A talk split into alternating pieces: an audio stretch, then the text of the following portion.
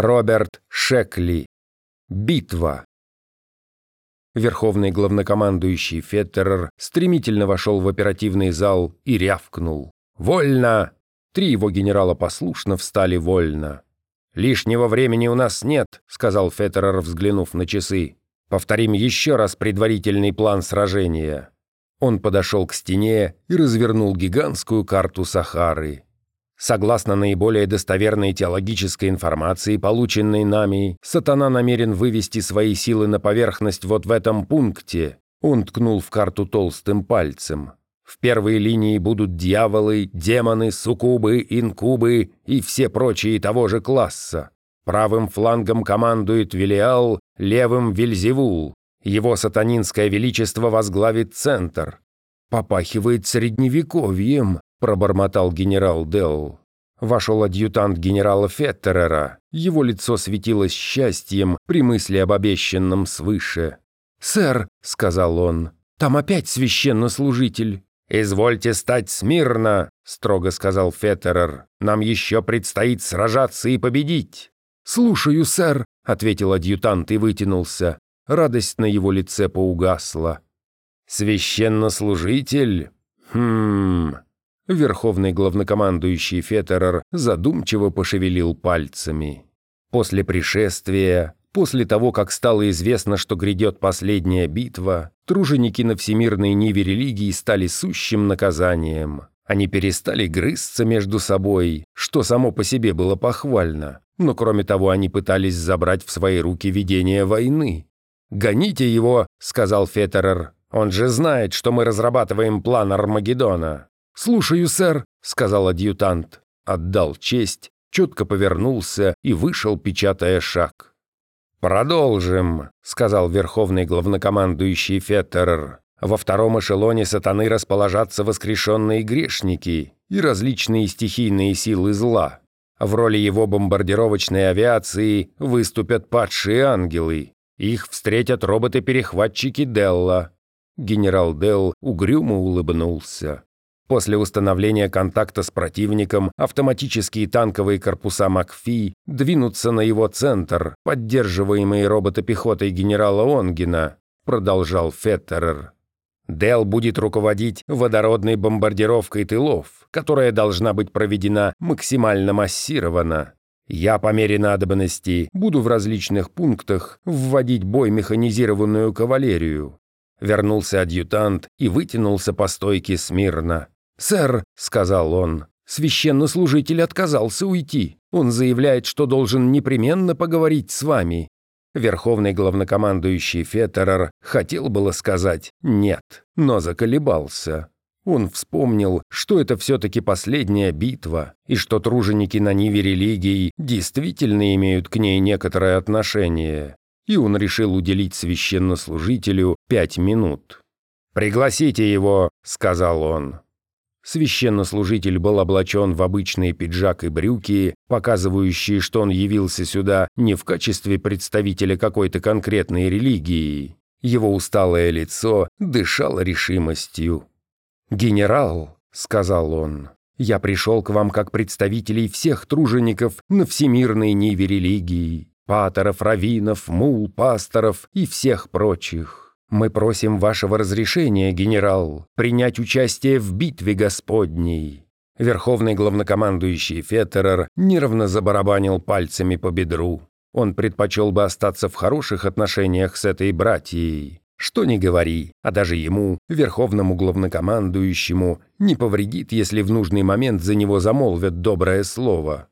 «Поймите мое положение», — тоскливо сказал Феттерер. Я генерал, мне предстоит руководить битвой».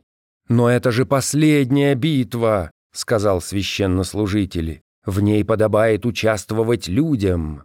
«Но они в ней и участвуют», — ответил Феттерер, «через своих представителей, военных».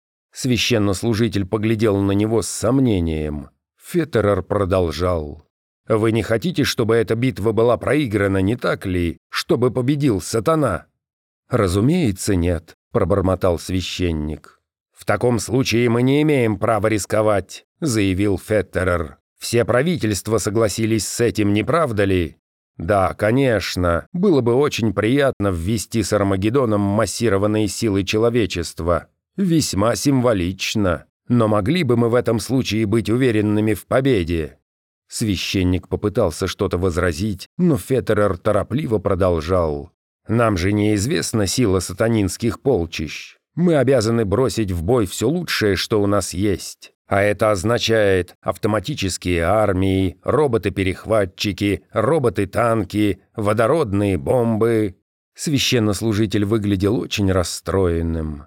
«Но в этом есть что-то недостойное», — сказал он. «Неужели вы не могли бы включить в свои планы людей?» Феттерер обдумал эту просьбу, но выполнить ее было невозможно. Детально разработанный план сражения был совершенен и обеспечивал верную победу. Введение хрупкого человеческого материала могло только все испортить. Никакая живая плоть не выдержала бы грохота этой атаки механизмов, высоких энергий, пронизывающих воздух, всепожирающей силы огня. Любой человек погиб бы еще в ста милях от поля сражения, так и не увидев врага. «Боюсь, это невозможно», — сказал Феттерер. «Многие», — сурово произнес священник, «считают, что это было бы ошибкой поручить последнюю битву военным». «Извините», — бодро возразил Феттерер, «это пораженческая болтовня. С вашего разрешения...» Он указал на дверь, и священнослужитель печально вышел. «Ох уж эти штатские!» — вздохнул Феттерер. «Итак, господа, ваши войска готовы?» «Мы готовы сражаться за него», — пылко произнес генерал Макфи. «Я могу поручиться за каждого автоматического солдата под моим началом. Их металл сверкает, их рыли обновлены, аккумуляторы полностью заряжены. Сэр, они буквально рвутся в бой». Генерал Лонгин вышел из задумчивости. «Наземные войска готовы, сэр». «Воздушные силы готовы», — сказал генерал Делл. «Превосходно», — подвел итог генерал Феттерер. Остальные приготовления закончены. Телевизионная передача для населения всего земного шара обеспечена. Никто, ни богатый, ни бедный, не будет лишен зрелища последней битвы. А после битвы начал генерал Лонгин и умолк, поглядев на Феттерера. Тот нахмурился. Ему не было известно, что должно произойти после битвы. Этим, по-видимому, займутся религиозные учреждения. Вероятно, будет устроен торжественный парад или еще что-нибудь в этом роде», — ответил он неопределенно.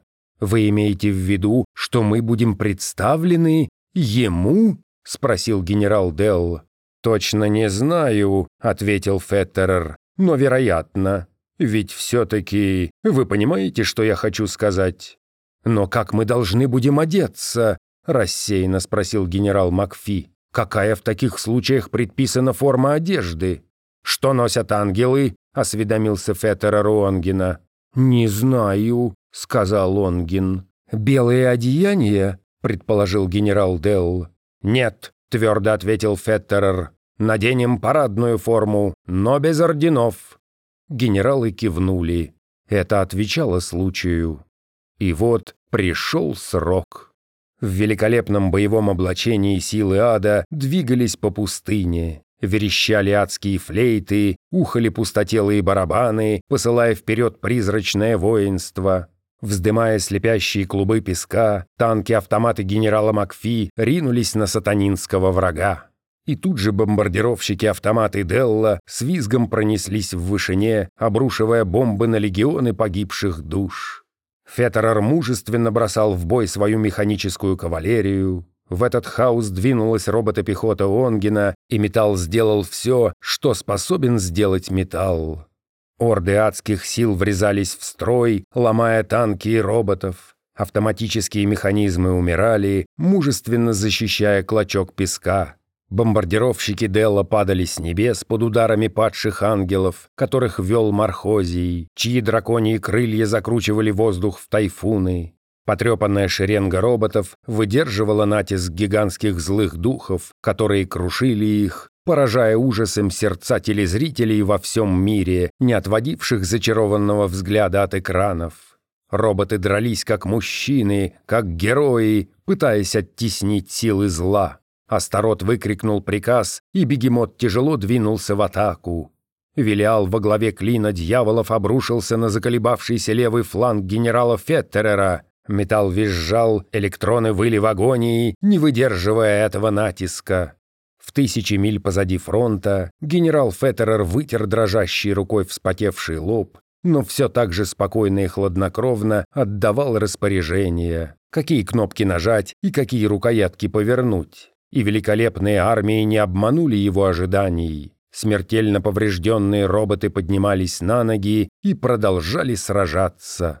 Разбитые, сокрушенные, разнесенные в клочья завывающими дьяволами, роботы все-таки удержали свою позицию. Тут в контратаку был брошен пятый корпус ветеранов, и вражеский фронт был прорван. В тысячи миль позади огня генералы руководили преследованием. «Битва выиграна!» – прошептал верховный главнокомандующий Феттерер, отрываясь от телевизионного экрана. «Поздравляю, господа!» Генералы устало улыбнулись. Они посмотрели друг на друга и испустили радостный вопль. Армагеддон был выигран, и силы сатаны побеждены. Но на их телевизионных экранах что-то происходило. «Как? Это же... это...» начал генерал Макфи и умолк, ибо по полю брани между грудами исковерканного, раздробленного металла шествовала благодать. Генералы молчали. Благодать коснулась изуродованного робота, и роботы зашевелились по всей дымящейся пустыне. Скрученные, обгорелые, оплавленные куски металла обновлялись, и роботы встали на ноги. «Макфи!» Прошептал верховный главнокомандующий Феттерер. «Нажмите на что-нибудь, пусть они что ли на колени опустятся». Генерал нажал, но дистанционное управление не работало, а роботы уже воспарили к небесам. Их окружали ангелы Господни, и роботы-танки, роботы-пехота, автоматические бомбардировщики возносились все выше и выше. «Он берет их заживо в рай!» — истерически воскликнул Онгин. Он берет в рай роботов!» «Произошла ошибка», — сказал Феттерер. «Быстрее! Пошлите офицера связи! Нет, мы поедем сами!» Мгновенно был подан самолет, и они понеслись к полю битвы. Но было уже поздно. Армагеддон кончился, роботы исчезли, и Господь со своим воинством удалился во свояси.